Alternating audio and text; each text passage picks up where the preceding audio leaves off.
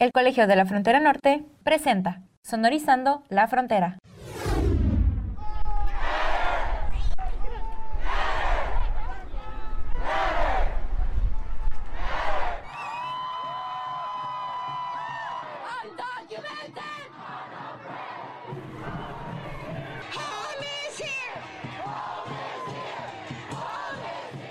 Bienvenidos a Sonorizando la Frontera, un programa que se realiza desde el Colegio de la Frontera Norte a través del Departamento de Difusión. Mi nombre es Carlos Martínez y hoy está con nosotros aquí Carolina Stephanie Aguilar.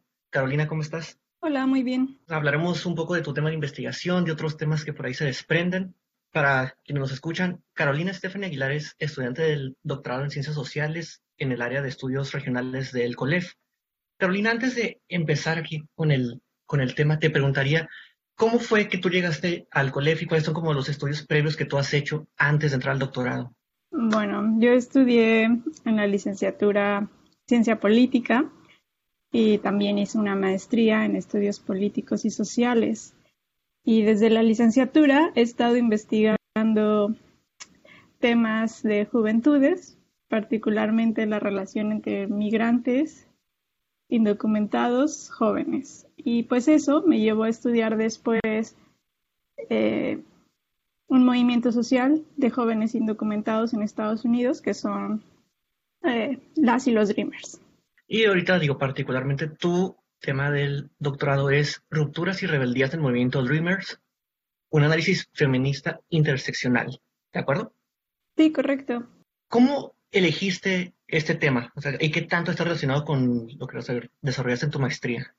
Bueno, pues todo empezó porque pues me interesa, me interesé por los estudios migratorios.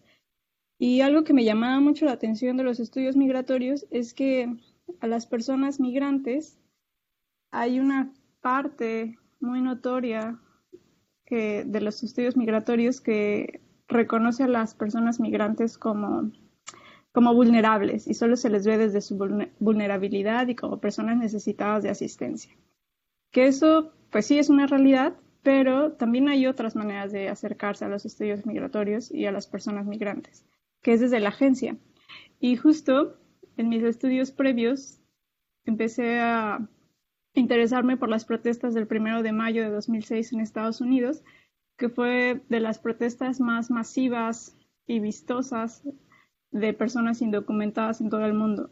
Entonces me di cuenta que pues las personas, bueno, me di cuenta, pero ya hay un montón escrito sobre el tema, que las personas migrantes también son agentes, que no necesitan ser vistos como vulnerables, sino que eh, se construyen como agentes políticos y que y que ellas, ellas y ellos van reconfigurando sus intereses políticos y van haciendo escuchar sus voces.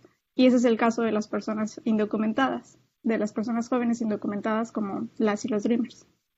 Digo, en estos días, pues, este, Carolina y yo hemos estado intercambiando una serie de correos, pues dada la este, situación que vive el mundo, que no hemos estado en, en la sede de Tijuana, sino que hemos estado pues ahorita guardando su sana distancia en cada uno de nuestros hogares. Y algo muy interesante que me comentaba Carolina, y que tú, o sea, que tú me comentabas, era que hay como una especie de relación entre el movimiento Dreamer y el movimiento de los del Black Lives Matter, o sea, como una como parte del movimiento de los derechos civiles en Estados Unidos. Y se me hizo muy interesante esta parte y me gustaría profundizar en ello de, o sea, ¿cómo explicarías y de qué manera se relaciona este el movimiento Black Lives Matter con el movimiento Dreamer? Bueno, pues Estudiar un movimiento social de jóvenes racializados, ¿Mm? indocumentados, me llevó a acercarme a otras luchas, como el de el Black Lives Matter. Y pues creo que estaría bueno que en algún momento alguna compañera o compañero afrodescendiente hablara de estos temas, porque pues no es mi intención ocupar sus espacios, solamente creo que como mujer racializada, racializada que estudia jóvenes racializados en Estados Unidos, pues eso me, me empezó a llevar a acercarme y a estudiar otros movimientos y a otros jóvenes racializados, que es el, es el movimiento Black Lives Matter. Y pues primero tendría que empezar por decir qué es el Black Lives Matter. Y bueno, de manera así súper sintetizada, les puedo decir que es un movimiento que tiene presencia en todo Estados Unidos Está integrado por varios colectivos, algunos son de actividad local, otros son estatales y otros son nacionales. Entonces cuando pensamos en el Black Lives Matter no significa que todo está concentrado en un solo sitio, sino que cada, cada ciudad, cada estado tiene sus propios colectivos y pues también es cierto que hay colectivos que operan de manera a nivel nacional. Y de acuerdo con uno de estos colectivos nacionales, que es el Movement for Black Lives, la demanda general del movimiento Black Lives Matter es terminar la guerra contra la gente negra. Y pues tienen seis demandas, ¿no? La primera demanda es esa, terminar la guerra contra la gente negra. La segunda es la reparación. Cuando hablan de reparación se trata de remontarnos hasta, hasta la esclavitud. La tercera demanda es invertir en educación y dejar de invertir en el sistema carcelario. La cuarta es justicia económica, quinta es control comunitario y su sexta demanda es el poder político. Pero para entender un poco más el Black Lives Matter tenemos que pensarlo desde el orden racial estadounidense. ¿Pero qué entendemos por racismo? Tres ideas generales que, pueden guiarnos a entender un poco el racismo sería entender que el racismo es estructural, que es un sistema que clasifica y jerarquiza a las personas. El racismo actúa sistemáticamente en lo social, en lo político y en lo económico, recordando que clasifica y jerarquiza. Cuando digo que clasifica y jerarquiza, significa que hay un sistema que, no, no se ve, pero que existe en todas nuestras áreas de la vida, que pone a las personas como etiquetas y las va jerarquizando dependiendo de esas etiquetas. La clasificación y jerarquización no siempre pasa por el color de la piel, a veces la racialización pasa por otros rasgos clasificatorios. Por ejemplo, se ha clasificado al Asia a los judíos como una raza, pero una raza en términos sociales, porque hay que tener muy presente que las razas en términos biológicos no existen. De hecho, la idea de raza solamente, la categoría de raza solamente existe como una construcción social. Y ahora bien, siguiendo con la idea del Black Lives Matter, ¿cómo surge? Bueno, surge en 2014 porque lo que vemos ahora en Estados Unidos con las protestas sobre el asesinato de George Floyd no es, no es un hecho aislado, sino es algo que pasa constantemente y sistemáticamente. Y en 2012, un joven de 17 años llamado Trevor Martin fue asesinado por un hombre blanco. Eh, y en 2014 se dio el veredicto de que el asesino de Trevor Martin sería absuelto porque actuó en legítima defensa. Cuando se dio esa, esa sentencia, la gente estaba muy enojada y al mismo tiempo se juntó con que en, en 2014, ese mismo año, hubo otro asesinato de una persona afroamericana, eh, el asesinato de Michael Brown. Entonces, juntando el asesinato de Michael Brown y el veredicto que dieron a, de que el asesino de Trayvon Martin no sería no sería sentenciado y no, iría, y no iría a cárcel, pues iniciaron revueltas, revueltas en una ciudad que se llama Ferguson. Y las revueltas que empezaron en Ferguson tienen mucha similitud con lo que estamos viendo, bueno, con lo que se vio hace unos días en Estados Unidos. Eran muy, eh, había mucha gente y, fueron como muy, muy simbólicas. Y bueno, ahora sí, ¿cuál es la relación entre el Black Lives Matter y, las y el movimiento Dreamer? Bueno, yo identifico dos grandes dos grandes ejes que pueden, que pueden unirlos. El primero es el papel de las mujeres y de las personas queers. En ambos movimientos son ellas y, y las personas queers las, las líderes. Y el segundo, el segundo eje es que ambos movimientos tienen como guía general la lucha anticarcelaria, son abolicionistas. Ambos movimientos recuperan la lucha abolicionista eh, por, por, un lado, el Black Lives Matter busca eliminar el sistema carcelario que incluye policías y el movimiento Dreamer busca la abolición de ICE y de los centros de detención, pensando que los centros de detención son otra modalidad de cárcel, pero al fin de cuentas una cárcel. Entonces ambos movimientos buscan que se eliminen los fondos del sistema carcelario. Y en general esas, son, esas, dos son las relaciones entre el Black Lives Matter y el, y el movimiento Dreamer. Digo, este, Carolina, ¿qué me Digo, estuve leyendo en estos días de que, por ejemplo, no sé, el, 24% de los muertos a manos de la policía son, son negros, aunque el, grupo solo constituye el 13% del total de la población. Y en una nota del, de, publicada por Univision el año pasado, comentaban que negros e hispanos tienen más el triple de probabilidades de ir a prisión que los blancos. Digo, ondando un poco en esta idea, o sea, se podría decir que en Estados Unidos hay una lógica de encarcelamientos masivos hacia la población negra y hacia los latinos y en su mayoría que son mexicanos. Sí, de hecho eso es una de las cosas que ha denunciado el movimiento Black Lives Matter, que hay, hay todo un sistema de encarcelamiento que, que se enfoca en, en encarcelar personas de color y básicamente estamos hablando de personas afroamericanas y latinas. De hecho, existen actualmente en Estados Unidos, en todas sus cárceles, 2.3 millones de personas encarceladas y en su mayoría son hombres afroamericanos y latinos.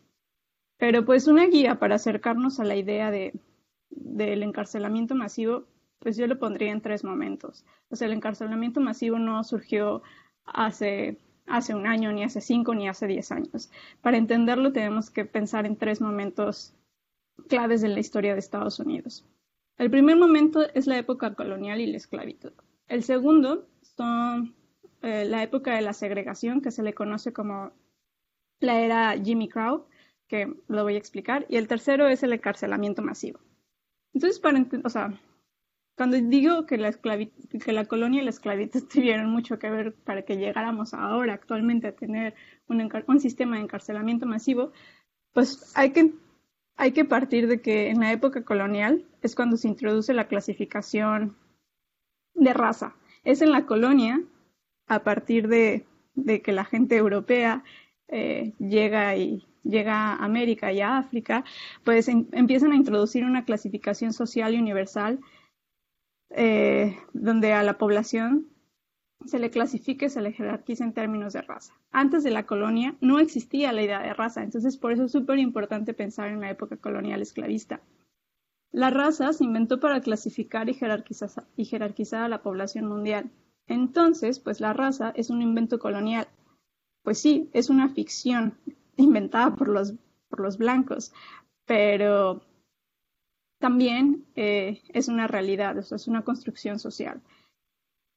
Y pues no existe, como ya les había dicho, no existe la raza en términos biológicos, pero sí es, sí es visible que existe la raza en, en términos de construcción social, tanto que vivimos el racismo.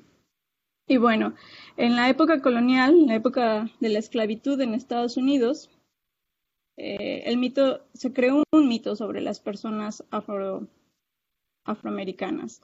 Este mito partía de pensar a las personas negras afroamericanas y en particular a los hombres como violentos, salvajes, violadores y criminales. Entonces, desde la fundación, desde, desde antes de que Estados Unidos fuera Estados Unidos, desde las 13 colonias y posteriormente con la conformación de lo que hoy conocemos como Estados Unidos, las personas afroamericanas siempre fueron vistas como violentas, como salvajes, como criminales. Y cuando se abolió la esclavitud, pues siguió, se siguió preservando esta idea de, que eran, de que eran peligrosos. Y de hecho, al acabarse la esclavitud, fueron, fueron las personas afroamericanas las primeras en, en, ocupar las cárceles, porque se les enviaba a las cárceles sin ningún motivo, ya habían sido, ya habían sido liberados, eran considerados personas libres, pero se les enviaba a las cárceles casi por motivos muy, o sea, que no, que no, que no meritaban terminar en cárcel, porque en las cárceles, después de la, después de la, abolición de la esclavitud, se obligaba a las personas a trabajar como esclavos, o sea, fue una nueva forma de esclavitud. En el segundo momento que les mencionaba es la época de la segregación de las leyes Jim Crow.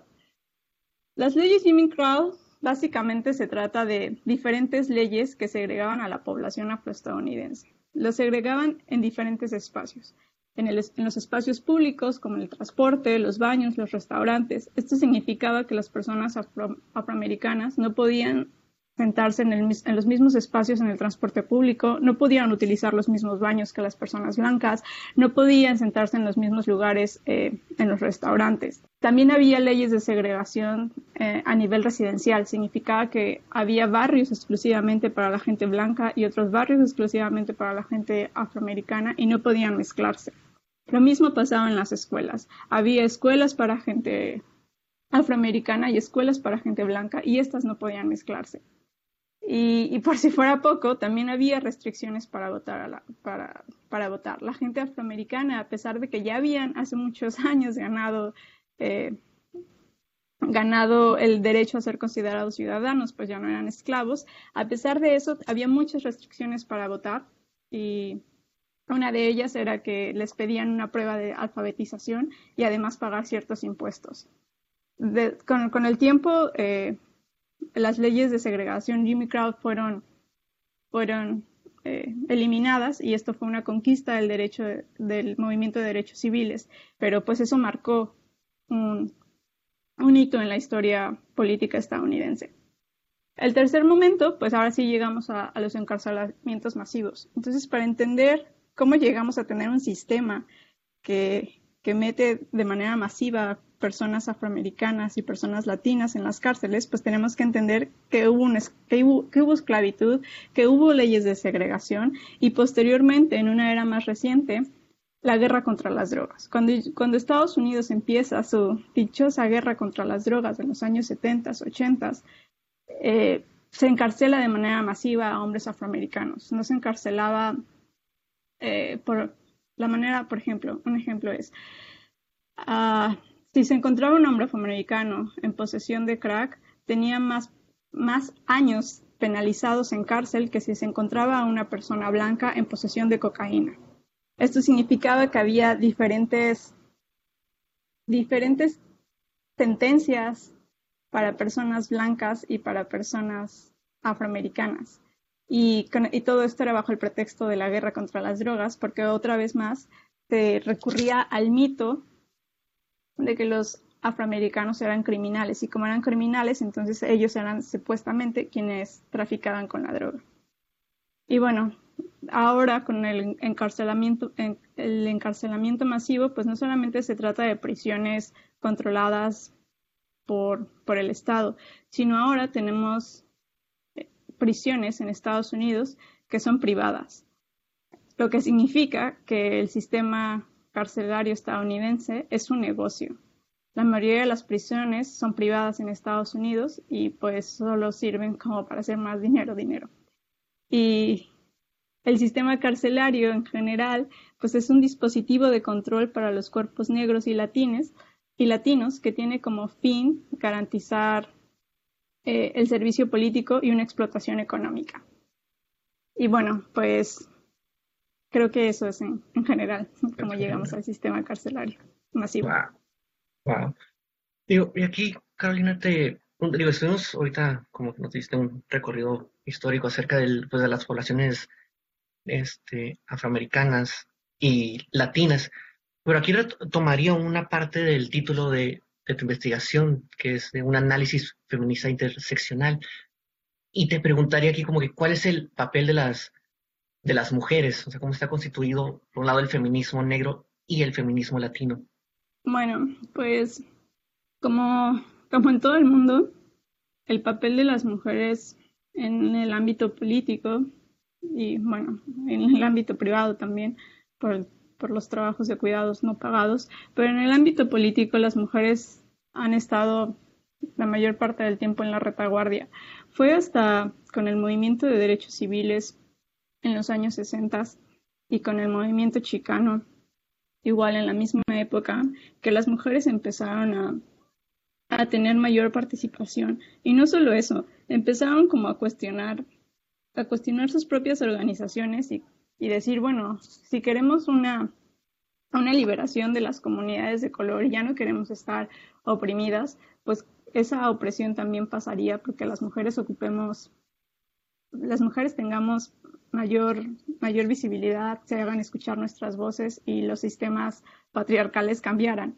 Entonces, en la época de los 60 hubo, empezaron a cuestionar no solo sus movimientos, sino también empezaron a cuestionar el feminismo, que después se le va a conocer como un feminismo blanco liberal, porque solamente antes de los 60 el feminismo solamente hablaba para un solo tipo de mujer, como si las mujeres fuéramos de una sola manera y no no fuéramos diversas. Por ejemplo, o sea, no, no, contaban con que las mujeres somos racializadas y que no es lo mismo ser una mujer blanca que ser una mujer negra o ser una mujer latina o ser una mujer asiática.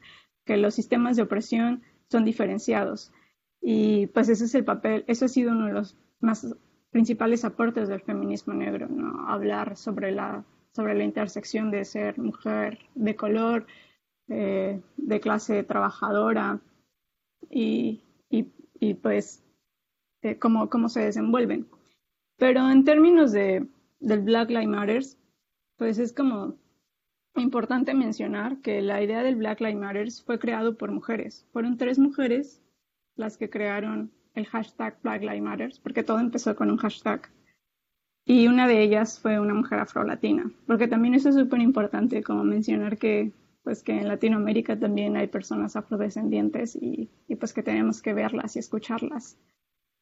Y bueno, pues que las mujeres y personas queers tienen liderazgos y, y pues que antes de, de, de, los antes en los movimientos sociales como que a las mujeres no se les no se les tomaba tanto en cuenta y fue hasta con el feminismo negro y con el feminismo chicano que empezaron a hacer empezaron a tomar sus propias sus propias decisiones y hacer escuchar sus voces.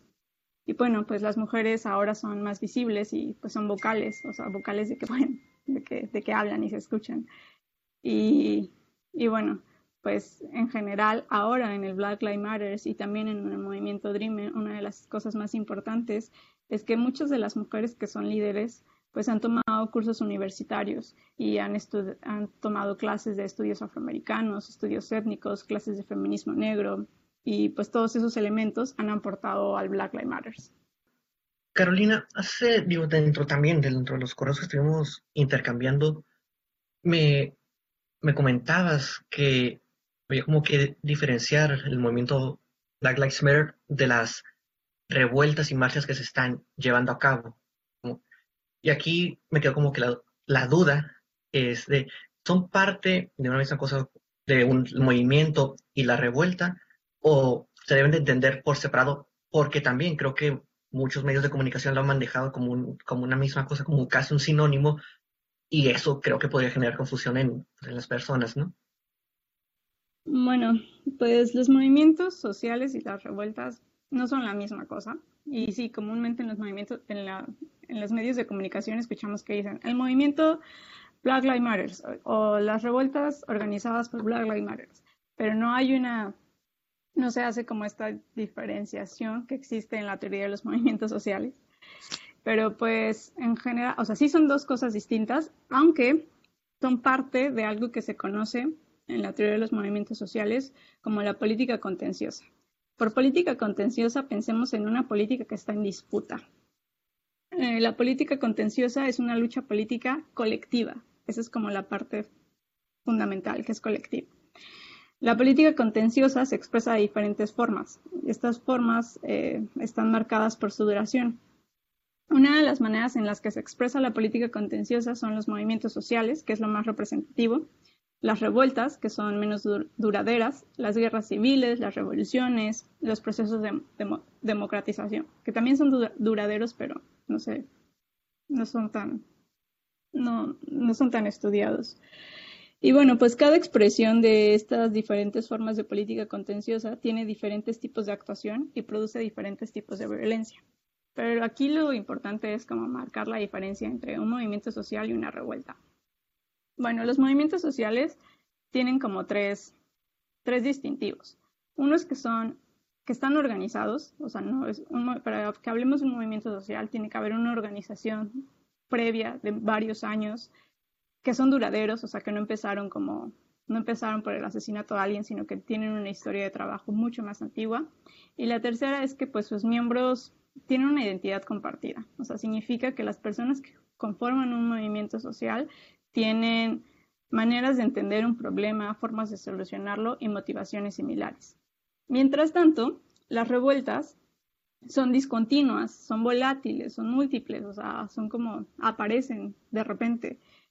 Tienen limitaciones temporales y espaciales por, por su misma característica de ser volátiles.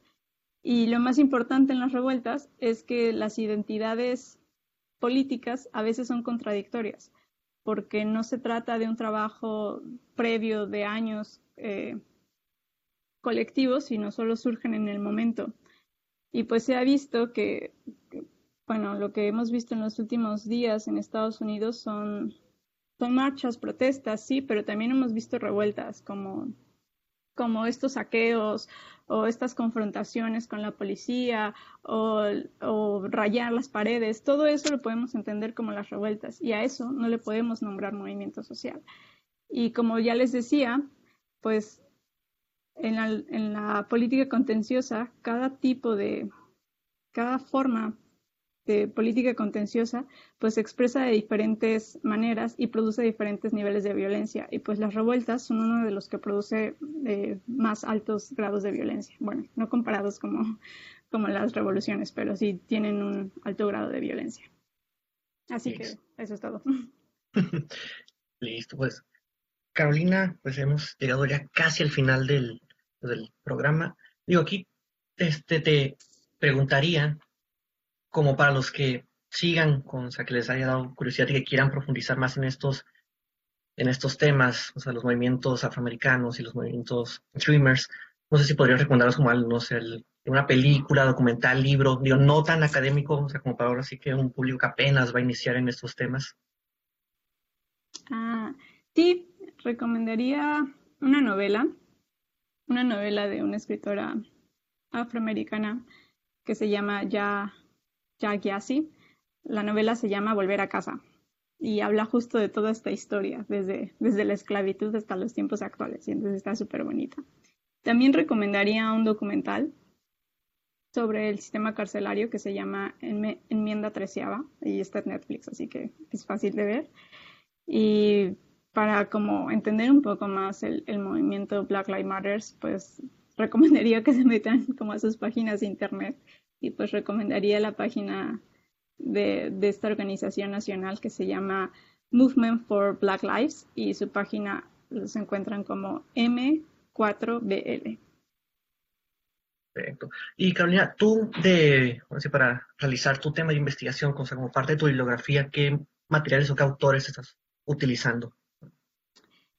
Bueno, un libro clásico, o sea, clásico y básico, eh, para entender el, sistema de encarcelación masiva es el texto de la escritora afroamericana Michelle Alexander que se llama El nuevo Jimmy Crowd, encarcelación masiva en la época de ceguera de color.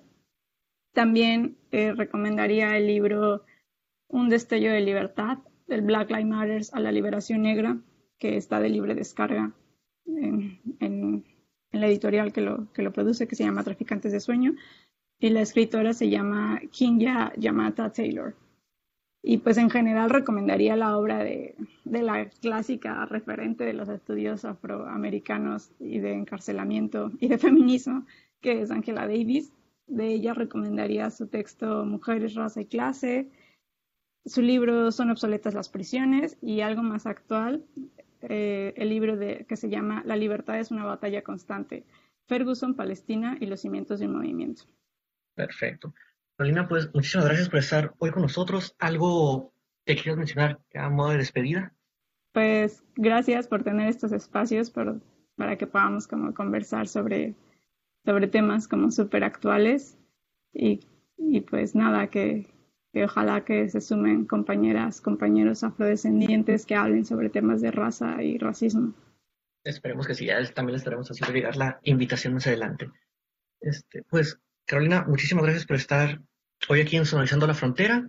Yo soy Carlos Martínez y hasta la próxima. Una producción del Colegio de la Frontera Norte.